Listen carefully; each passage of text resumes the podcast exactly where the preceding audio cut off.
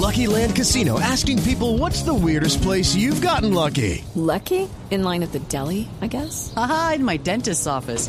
More than once, actually. Do I have to say? Yes, you do. In the car before my kids' PTA meeting. Really? Yes. Excuse me, what's the weirdest place you've gotten lucky? I never win and tell. Well, there you have it. You can get lucky anywhere playing at LuckyLandSlots.com. Play for free right now. Are you feeling lucky? No purchase necessary. Void where prohibited by law. 18 plus. Terms and conditions apply. See website for details.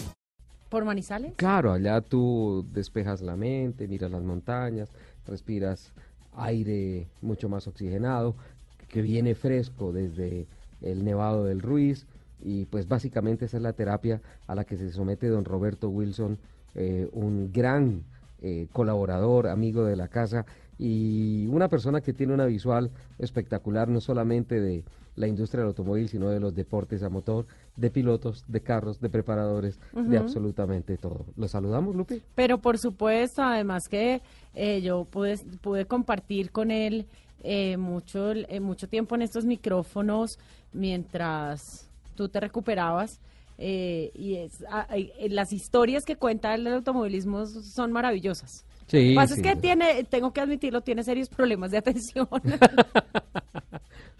Entonces te empieza a contar una historia y se distrae y te cuenta otra. Lupi. Y después te cuenta otra y después hace un revuelto a las tres. ¿Qué tal si tu principal propósito este año es respetar a nuestros invitados, a nuestros Ay, no, yo no lo estoy, yo no lo estoy respetando, yo solamente estoy diciendo la verdad. ¿O no, Robertito? no, no te alejas, no te alejas de la verdad ni un milímetro, Lupi. Un saludo muy especial para ti, para Ricardo, para todos los oyentes de Autos y Motos. Un feliz año aquí desde Manizales. Estamos a puertas de ferias ya, estamos esperando aquí que empiecen nuestras ferias. Y tú lo has dicho, ah, eh, compartí un tiempo con ustedes, me hace muchísima falta la cabina, me hace muchísima falta los micrófonos, me hace muchísima falta toda esa gente maravillosa que hay allá, así como a ti te hacen falta las empanadas que yo llevaba. Ay, sí. O sea, yo lo me, digamos que una de las mejores cosas que Robertito estuviera aquí conmigo era que trae unas empanadas, que yo contaba los días para que fuera sábado para comer empanadas Hola, y eso Sí, no pasó. las mejores empanadas de Bogotá, no hay duda. y sus alrededores. Se hicieron absolutamente famosas por todas las publicaciones de Lupi en 2018. Roberto, feliz año. ¿Cómo va todo? ¿Bien? Feliz año también, Ricardo, para usted, ot- otro año más de lucha, de vida, de esfuerzos, de logros, de triunfos. Este va a ser un año espectacular para el automovilismo colombiano. Queríamos aprovechar para, para hablar un poco de eso. Eh, primero le echamos muela por el lado del deporte, ¿le parece, Roberto? Eso le podemos tirar muela por el lado que usted quiera, Ricardo. Genial, me encanta. Eh, el, deporte a motor colombiano, los colombianos en el exterior y muy especialmente el deporte que se hace adentro del país, el, que, el deporte a motor que se hace en casa.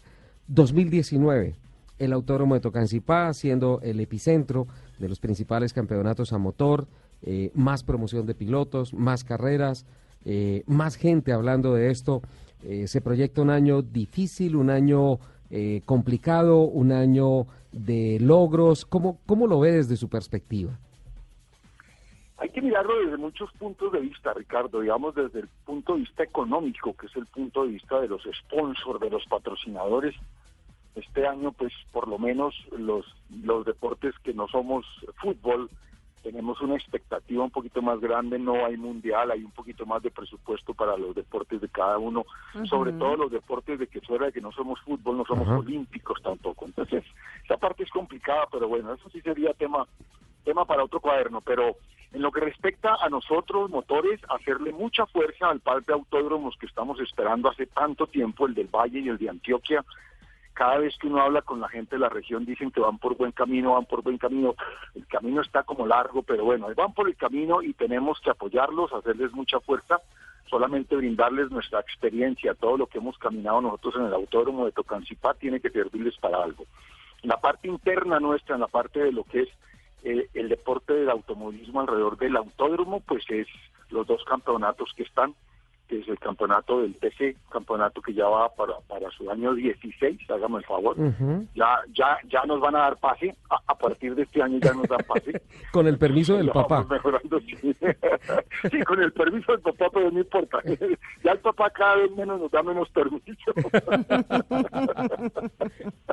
Entonces, eh, por el lado del, del, del TC, acabar de consolidar un, un, una trayectoria que lleva arrasante, o sea, viene dando unos pasos de, ya no serían pasos de animal grande, sino ruedas, vueltas de ruedas grandes, lo diríamos nosotros.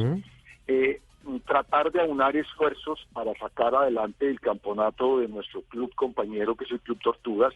Tienen muchas expectativas, se reunieron los pilotos, están tratando de reformar absolutamente todo. Varias veces han consultado conmigo muchos pilotos para saber más o menos por dónde por dónde se enfilan, porque ellos quieren sacar adelante ese campeonato. Y también seguir trabajando en las regiones, como lo estamos haciendo nosotros con el, con el, con el, ah, con los, con nuestros campeonatos regionales, el campeonato que ayudamos este año a hacer del CNP con la Federación, les ayudamos y les brindamos toda la asesoría, lo recibimos. Y el campeonato nuestro que es la Copa Cumbres que ya tiene unas expectativas aquí en el eje cafetero después de haber hecho esa prueba en Risaralda, en Balboa, desafortunadamente faltó muchísima información. Yo me encuentro con muchos amigos y me dicen, ¿cómo así que no me contaron? Y pues yo pensé que le han contado a todo el mundo, parece que no era así, pero bueno, ese es otro campeonato que tenemos que sacar adelante. Respecto del campeonato nuestro, pues o sea, las reglas de juego siguieron muy parecidas. Los que ya medio leyeron el reglamento, hay una cosita que nadie me ha comentado nada, todo el mundo está callado, Ricardo, peor que no han leído o no se dieron cuenta. Se abrió una puerta para los vehículos eléctricos. Yo creo que en muy pocos años, por no decir de pronto a finales de este y a principios del otro, estaremos, o sea, ya hablamos del 2020, habla, hablamos de, de, carros que van a aparecer propulsados eh, en la parte eléctrica, pero vamos a seguir trabajando en lo mismo y a consolidar nuestro campeonato. Más de 100 vehículos en cada válida, eso, eso es una cosa ya de mucho nombre y de mucho peso. Eso ya son grandes ligas. Roberto, se, puede, se puede ver con optimismo lo que se está haciendo en el país, ¿no? Claro que sí, mire, todos estos días he estado revisando, uh, todas las programadoras hicieron sus resúmenes, sobre todo uh, los campeonatos hechos en Argentina, los campeonatos hechos en Brasil. Cada vez estamos más cerca, Ricardo, o sea, el profesionalismo de nuestros pilotos y de nuestros preparadores eh, yo podría decirle que el más llamado profesionalismo hace unos años y el buen llamado profesionalismo hoy en día, porque hoy en día sí ya tenemos tenemos pilotos pro, tenemos preparadores pro y tenemos vehículos pro. Eh, seguimos con un reglamento muy bajito y así se mantendrá por mucho tiempo. Todavía no tenemos ese músculo financiero para lanzarnos a hacer unos monstruos de carros eh, invirtiendo 250 mil o 300 mil dólares por vehículo, estamos lejos todavía de eso, pero sí eh, podemos incentivar mucho lo que ha sido la competencia. Mire, la competencia del año pasado, la competencia del 2018, en, en la parte técnica fue impresionante, las mejoras fueron abrumadoras, trabajando ya en las últimas minucias, mucho trabajo de preparador, mucho trabajo de mecánico de patio, que logra entender qué es lo que el preparador quiere, asimismo el preparador luego logra entender qué es lo que el piloto quiere y el piloto tiene que ser muy consciente de qué pone él también. Ya hoy en día, como hemos hablado con usted varias veces, antes si usted tenía un buen vehículo y usted era un piloto más o menos, usted tenía chance. O al revés, si usted era un muy buen piloto y tenía un vehículo más o menos, tenía chance. Hoy en día, si no junta las tres cosas, o sea, el, el piloto, el vehículo y el preparador, tiene que juntar las tres. Por ende, el sponsor empieza a jugar un papel importantísimo. Pero son sponsors que hoy en día están viendo cómo eh, les pagan con creces, porque afortunadamente con esa difusión que tiene nuestro nuestro campeonato, los patrocinadores se sienten orgullosos ya de tener sus logos y sus nombres en todos los costados de los vehículos. Sí, sí, sí. es que, es. que es, un campeonato que ha avanzado de una manera maravillosa. cosas, el, el profesionalismo, además la constante capacitación que ha hecho la organización TC a todas las a todas las personas, a todos los colaboradores del campeonato. ha sido un trabajo maravilloso. Y sabes que hay algo que me, que me estremece y que me impacta mucho de las palabras de Roberto, porque una de las cosas que yo le agradezco a la vida es eh, tener la posibilidad de tener al lado a una persona como Roberto, porque a veces yo lo llamo y le hago una consulta y le digo, Roberto, ¿qué tal si hacemos esto? Y él me dice, Ricardo, hagamos de cuenta que esta llamada nunca sucedió. o sea, estás loco. es decir, no se hace. ¿Sí? Pero a esa persona que tiene la capacidad de decirle a uno en la cara, así no es, eso es una cosa descabellada, esa idea no sirve, escucharlo decir que nos estamos acercando, que el automovilismo de Colombia se acerca al de Argentina, no deja de estremecer. ¿eh? Sí, claro. Es que no es sino hacer un paseo por los boxes. Y, o si usted quiere también, si quiere ser más técnico, haga un paseo por cronometraje. Nada más, no, pero miren, hay algo, hay algo que a mí me... Los tiempos del 2018, compárelos con los 2019, y yo ya no sé qué esperar para este... Para, eh, perdón, miren los tiempos del 2017, compárelos con el del 18 y yo ya no sé qué esperar para el 2019. Hay algo que a mí que a mí me ha impactado y, y, lo tengo que contar aquí. Yo yo empecé mi, mi primera temporada fue en el 2013. Sí, y fuiste campeona en el 2015. En el 2015. Eh, pero de lo que se veía, de cómo funcionaba todo, digamos que la, organización TC2000 siempre, siempre ha estado muy bien regida, ha tenido todo muy bien planteado, eh, pero lo que habla, eh, lo que habla Roberto de date un paseo por los boxes y a lo que voy es la diferencia que se ve de lo que pasaba en el 2013 que digamos era más, no sé si el término este, este, digamos que funciona aquí, pero era más artesanal a lo que se veía, lo que se, lo que yo pude ver en unas cuantas carreras que fui a apoyar al team en el, en el 2018. Y el, el, el, la brecha es abismal, o sea, lo que pasaba hace cinco años no pasa ahora, pero ni por las curvas. Entonces ya son equipos muy bien organizados, con todos sus técnicos, con ya no es el, el, mecánico raso con el con, con, la ropa cochina tratando de meterle mano al carro. No, no. Sino que ya todo es súper profesional, ingeniería, todos con sus computadores midiendo tiempos, con las telemetrías. o sea, el avance, el avance de TC, no solo en la organización, sino también en los pilotos y sus equipos, es maravilloso. Cada vez es más difícil que los pilotos metan gato por liebre, ¿no? Sí, Por, todo lo que tú dices. O sea, el avance es que, mire, Ricardo, hay ingeniería y hay relojería.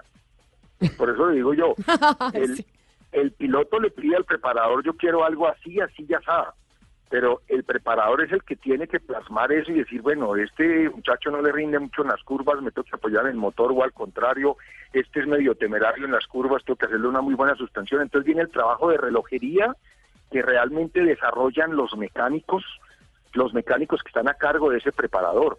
Por eso el avance en los equipos, hoy en día, eh, en, el año pasado, en el, en el 2018, se dieron cuenta que no todo era dinero más del 50% es organización.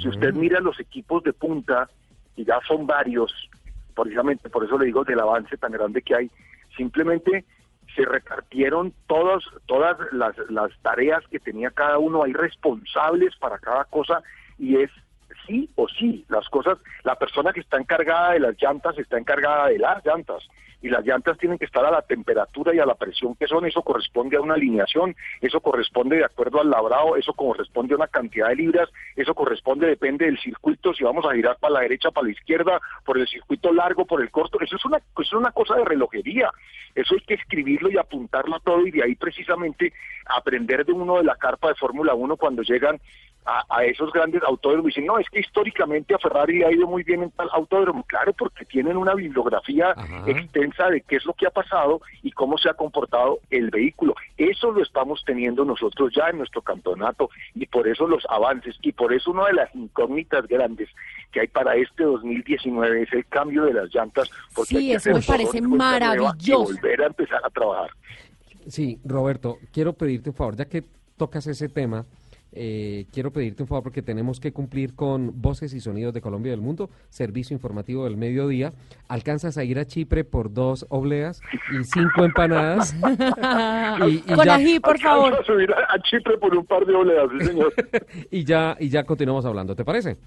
Bueno, señor, listo. Ok, ya venimos.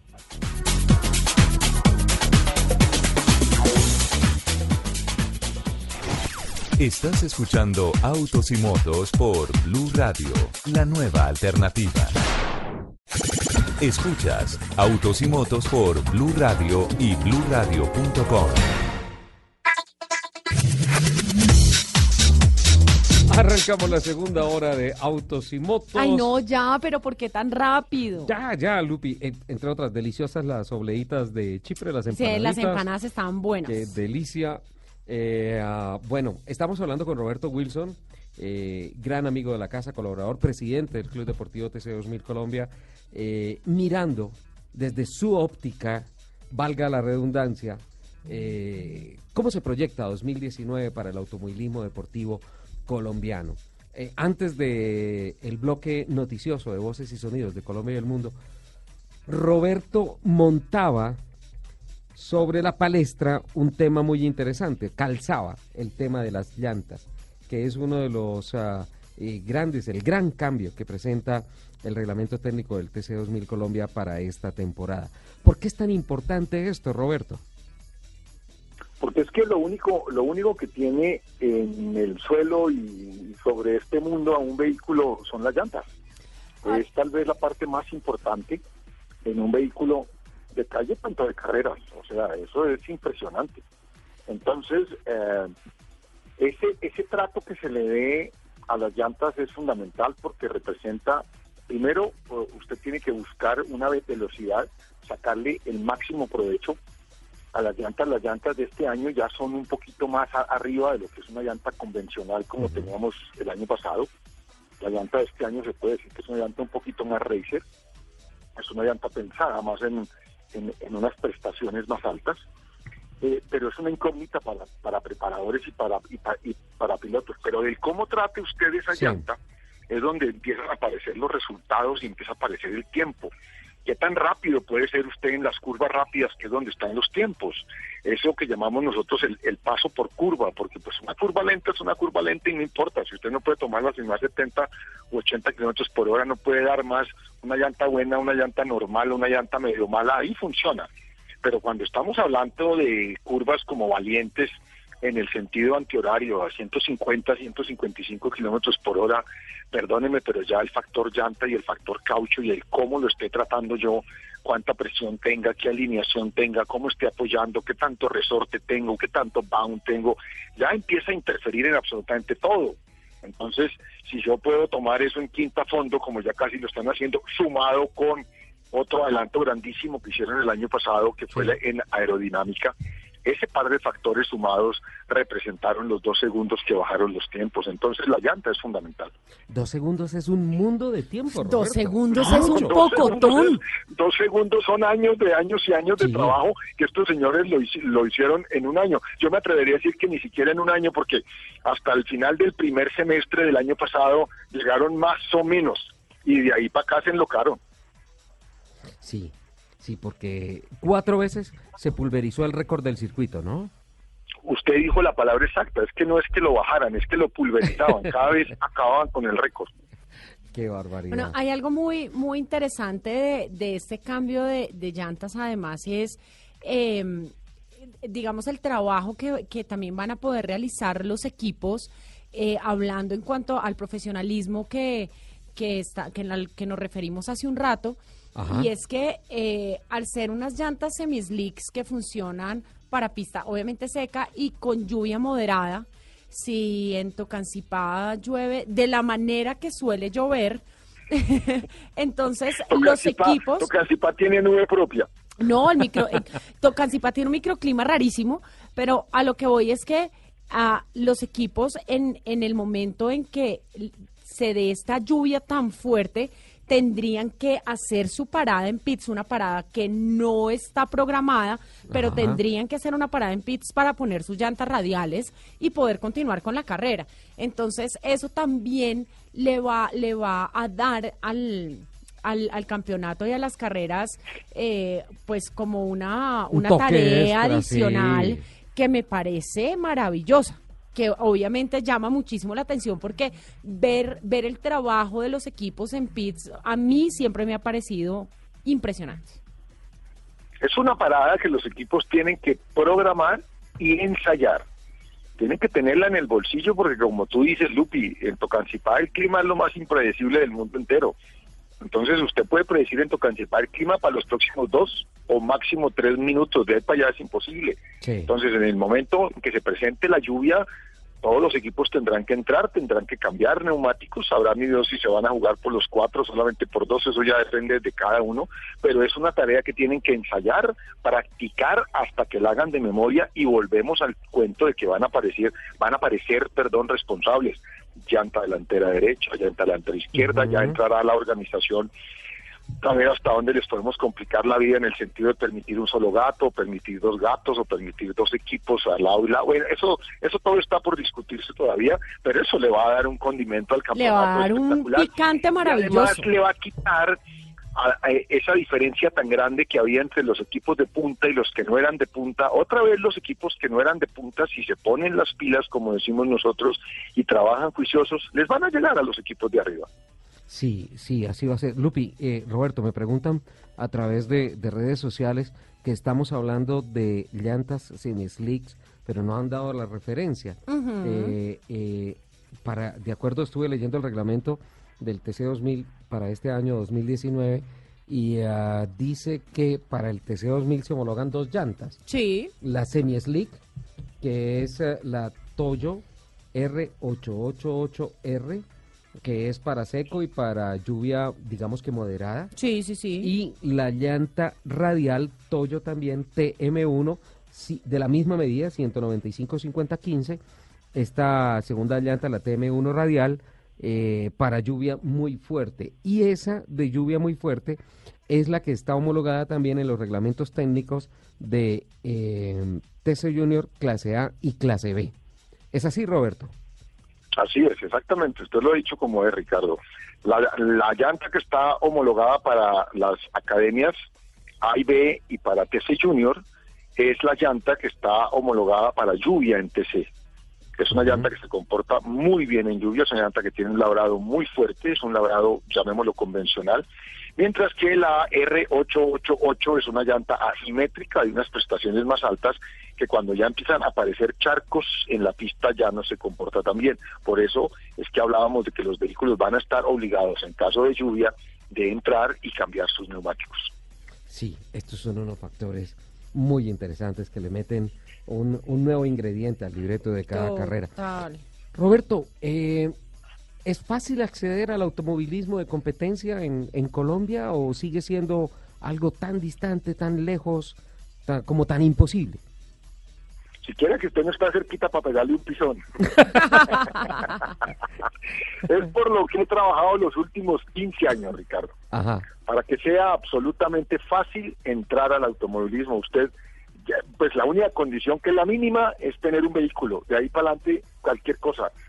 Lo recibimos en el Club TC para hacer lo que quiera. Quiere clase C, quiere mm, saber qué es una instrucción, qué es tener una idea más o menos de cómo se comporta un vehículo en la pista cuando se sobrepasan las velocidades para las cuales fue hecho, quiere saber cómo se toman las curvas, cómo se frena, cómo se acelera, y quiere simplemente ir a, a ver si a usted le gusta o no. Ahí está, Ujú. estamos para brindarle toda la información. ¿Le gustó ese primer ensayo? ¿Quiere pasar a una segunda etapa? Le tenemos las dos academias, clase A y clase B. Hizo todo un año, un semestre, si usted es un muy buen piloto y ya tiene ganas de algo más, ahí le tenemos la escalera de ahí para arriba, no se preocupe. Siempre vamos a tener algo en donde lo podamos encasillar y en donde usted pueda tener posibilidades de desarrollo, que es lo más importante. Por eso muchas veces cuando hablamos con los pilotos que quieren atornillarse en una sola categoría, yo la palabra que les digo es eso, desarrollese usted como, como, como Como piloto. piloto. Deje que su preparador se desarrolle como preparador, siga para adelante, no se ponga talanqueras usted solo, rompa todas esas barreras y siga mejorando, siga mejorando. Usted no se preocupe sino por mejorar y lo verá que le va apareciendo siempre su categoría y le va apareciendo sus compañeros o, o sus contrincantes como usted los quiera ver, que cada vez le van a exigir más y por ende usted va a mejorar más. A mí, a mí la, la, la Academia Clase C me parece una plataforma maravillosa porque eh, hay mucha gente que quiere entrar al mundo de las carreras, eh, pero pues no nos digamos mentiras, o sea, el tema no es fácil, es un deporte costoso, no es fácil muchas veces encontrar un buen preparador para el carro, hay gente que no sabe cómo hacerlo, pero la clase C permite uno ir en su carro de calle en el que usted va al trabajo, al supermercado, de donde sea, obviamente usted va ahí sentado con un piloto federado que le va diciendo cuál es la línea de carrera, dónde tiene que frenar, toda la cosa. Van con un pace car que obviamente le está dando como la velocidad de carrera a la que usted debe ir, que sea una velocidad segura para gente que hasta ahora está empezando a manejar en pista y además tiene toda la seguridad eh, del equipo de TC2000. ¿A qué voy? A que es una categoría que le permite a todo el mundo poder alcanzar el, oiga, quiero ir a girar al autódromo, pero pues no es una vaina sencilla ir al autódromo, ni es fácil ni es barato, eh, pero esta categoría clase C le permite a las personas hacer eso, ir simplemente a girar su carro porque quiere ver cómo corre su carro, poder encontrar su límite y poder, poder rectificar o poder, poder em, digamos, tener la seguridad de que el automovilismo sea lo que quiere practicar.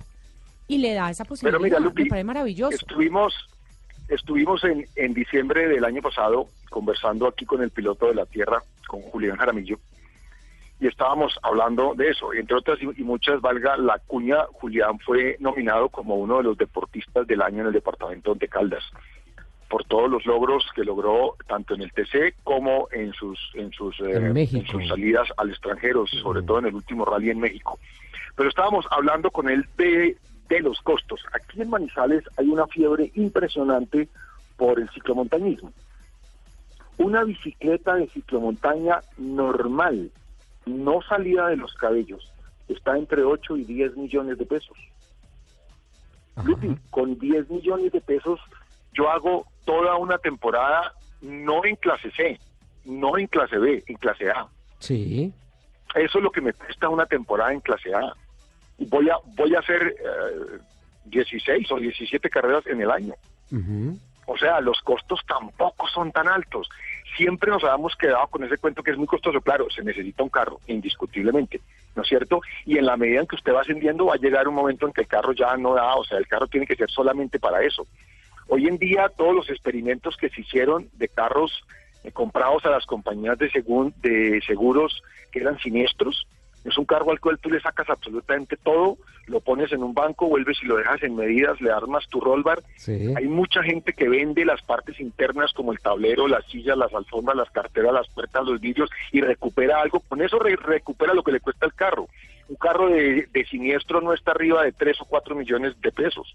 Sí. Entonces tú también con menos, con algo parecido, un poquito más de una bicicleta, con 12 o 14 millones de pesos, te armas un vehículo solamente para tu deporte.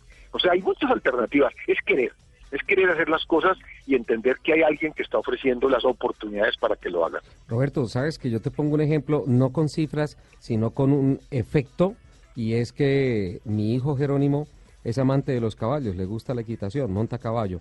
Y desde que estoy acercándome a, a ese tema ecuestre, me doy cuenta que nuestro automovilismo no es tan caro. No, Usted lo ha dicho. O sea que usted ya sabe cuánto vale mantener un caballo en una pesebrera durante un mes. Usted ya, ya va entendiendo. O sea, Allá no es gasolina, no es gasolina, sino zanahoria, Exacto. concentrado, parafenero, etcétera, etcétera. Exactamente. En señor. heno, en heno y concentrado, cada mes y medio estoy pagando un Hans Device. Haga cuentas. Así, cosa- esa es la, esa es la vida de los millonarios. Uno nos preocupamos por unas No. cosas, él se preocupa por alimentar el caballito. hay, hay una cosa que aquí en Colombia ah, todavía nos falta un poquito de trabajo entender y es que usted en su vida debe tener un hobby, un pasatiempo, algo que le genere alegría interna, algo que lo, Claro. que lo aparte de todos los problemas cotidianos. En eso, digamos, el norteamericano es, es, es mago, él para su hobby lo que sea.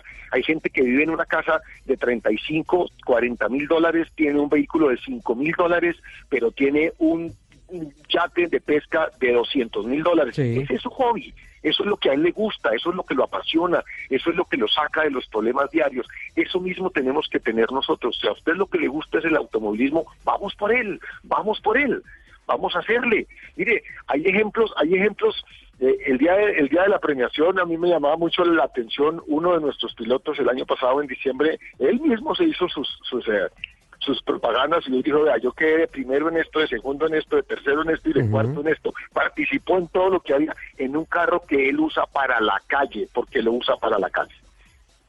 Es Carlos Alfonso García, ¿no es cierto? Correcto, exactamente. no quería decir el nombre, pero eso se sabía.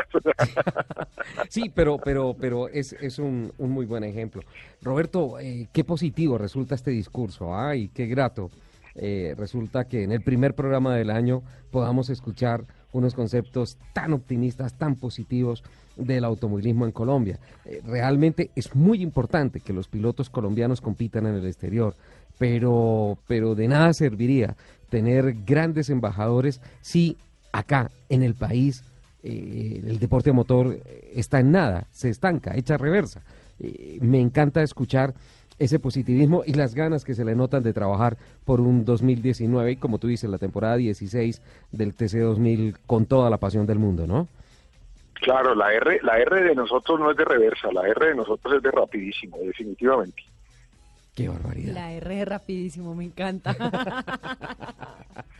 Don Roberto, se nos acabaron las uh, las obleas y las empanaditas de Chipre, ¿qué hacemos? me va a tocar hacerles un chantaje. Si me vuelven a invitar a la cabina, yo les llevo empanadas con mucho gusto. Pero nos vemos el otro sábado, por supuesto que sí.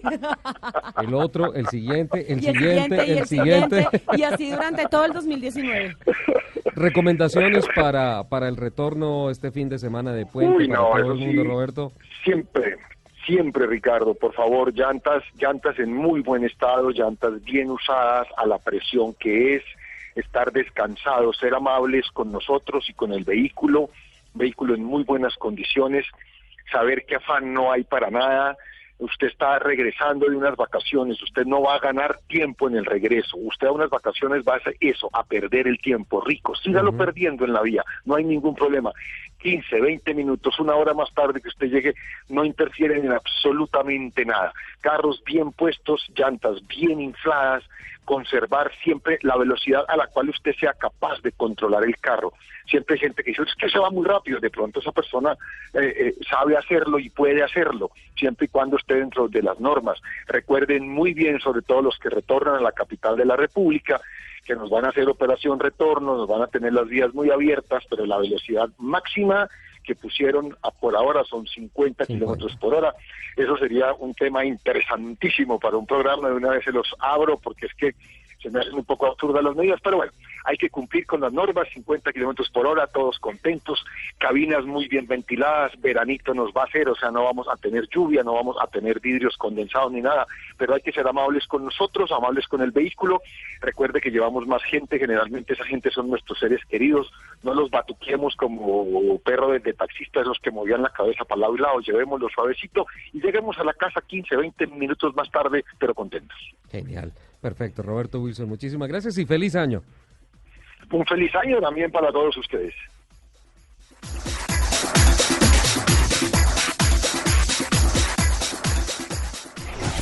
Estás escuchando Autos y Motos por Blue Radio, la nueva